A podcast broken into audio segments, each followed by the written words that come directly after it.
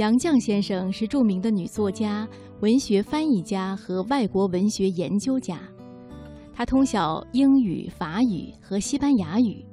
由他翻译的《堂吉诃德》被公认为是最优秀的翻译佳作。他早年创作的剧本《称心如意》被搬上舞台长达六十多年，二零一四年还在公演。他在九十三岁出版的散文随笔《我们仨》风靡海内外，再版达一百多万册。九十六岁还出版了哲理散文集《走到人生边上》。一百零二岁出版了二百五十万字的《杨绛文集》八卷，而杨绛先生与文学泰斗钱钟书先生这一对伉俪的爱情故事，更是中国文坛的一段佳话。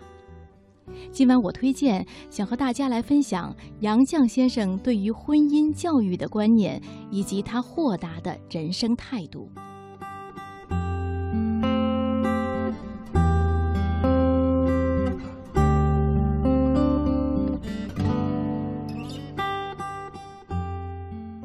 什么才是好的婚姻？关于婚姻，我认为男女结合最最重要的是感情。抗战时期生活艰难，从大小姐到老妈子，对我来说只是角色变化而已，很自然，并不感觉委屈。为什么？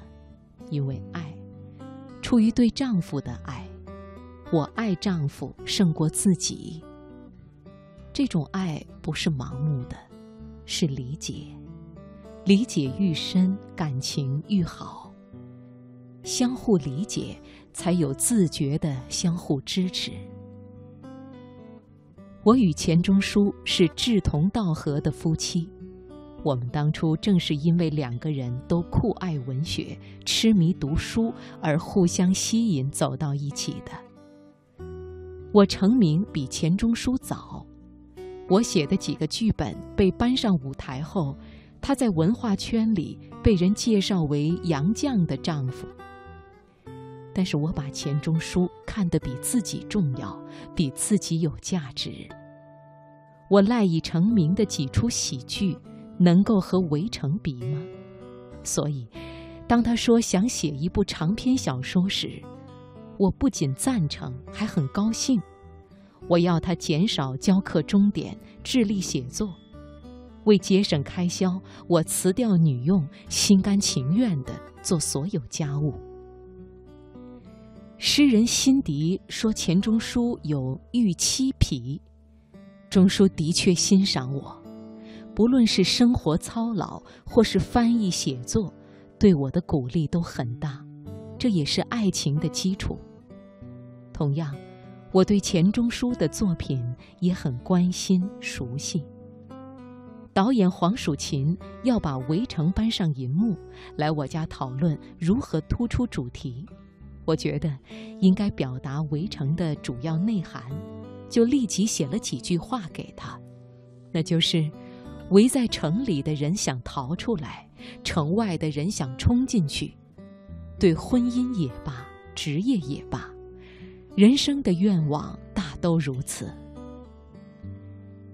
这是围城的含义，不仅指方鸿渐的婚姻，更泛指人性当中某些可悲的因素，就是对自己处境的不满。钱钟书很赞同我的概括和解析，觉得这个概括识获我心。我是一位老人，净说些老话。对于时代，我是落伍者，没有什么良言贡献给现代婚姻。只是在物质至上的时代潮流下，想提醒年轻的朋友：男女结合最最重要的是感情和双方互相理解的程度。理解深。才能互相欣赏、吸引、支持和鼓励，两情相悦。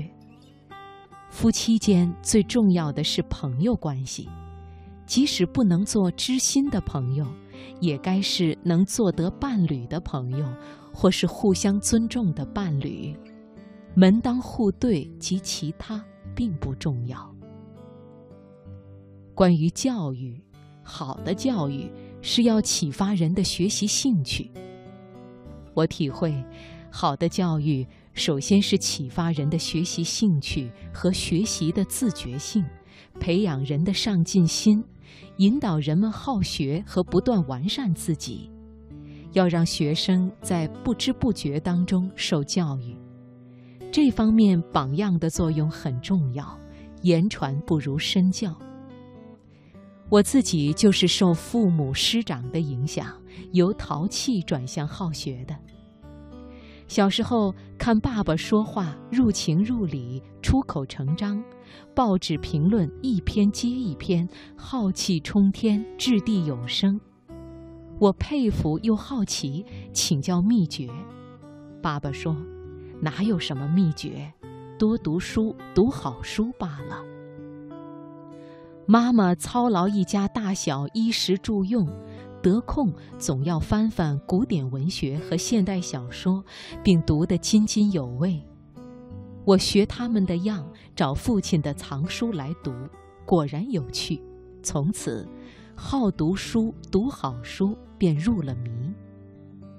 爸爸从不训示我们应该如何做，我是通过他的行动体会到“富贵不能淫，贫贱不能移，威武不能屈”这则古训的真正意义的。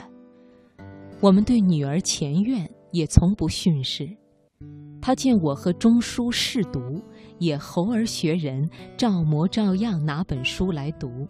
居然渐渐入道。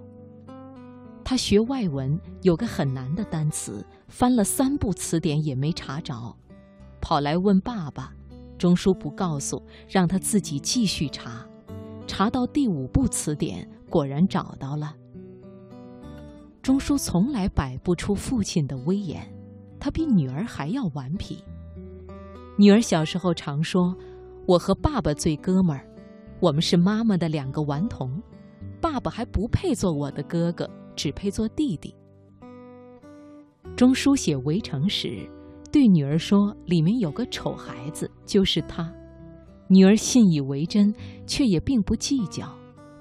后来他写《百合心》，又说里面有个最讨厌的女孩子，就是他。这时，女儿稍长大些了，怕爸爸冤枉她，每天找来钟书的稿子偷看。钱钟书就把稿子每天换个地方藏起来，一个藏一个找，成了捉迷藏式的游戏。后来连我都不知道稿子藏到哪里去了。我对现代教育知道的不多，从报上读到过美术家韩美林做了一幅画，送给两三岁的小朋友，小孩子高高兴兴地回去了。又很快把画拿来，要韩美林签名。韩美林问他签名干什么？小孩说：“您签了名，这画才值钱。”可惜呀，这么小的孩子已经受到社会不良风气的影响，价值观的教育，难道不应该引起注意吗？我的人生态度，含忍是为了自由。细细想来，我这也忍，那也忍，无非是为了保持内心的自由，内心的平静。你骂我，我一笑置之；你打我，我绝不还手。含忍是保护自己的盔甲，抵御侵犯的盾牌。我穿了隐身衣，别人看不见我，我却看得见别人。这样，我就可以追求自由，张扬个性。含忍和自由是辩证统一的。含忍是为了自由，要求自由，必须得要学会含忍。我也不知道自己如今身在境界的第几重。年轻时曾和社会学家费孝通讨论爱因斯坦的相对论，一直不懂。有一天忽然明白了，时间跑，地球在转，即使同样的地点，也没有一天是完全相同的。现在我也是这样，感觉每一天都是新的，每天看叶子的变化，听鸟的啼鸣都不一样，每天都有新经历和新感觉。我已经走到了人生边缘的边缘，我无法确知自己还能往前走多远。寿命是不由自主的，但是我很清楚，我快回家了。我得洗净这一百年沾污的污秽回家。我没有登泰山而享天下之感，只在自己的小天地里过平静的生活。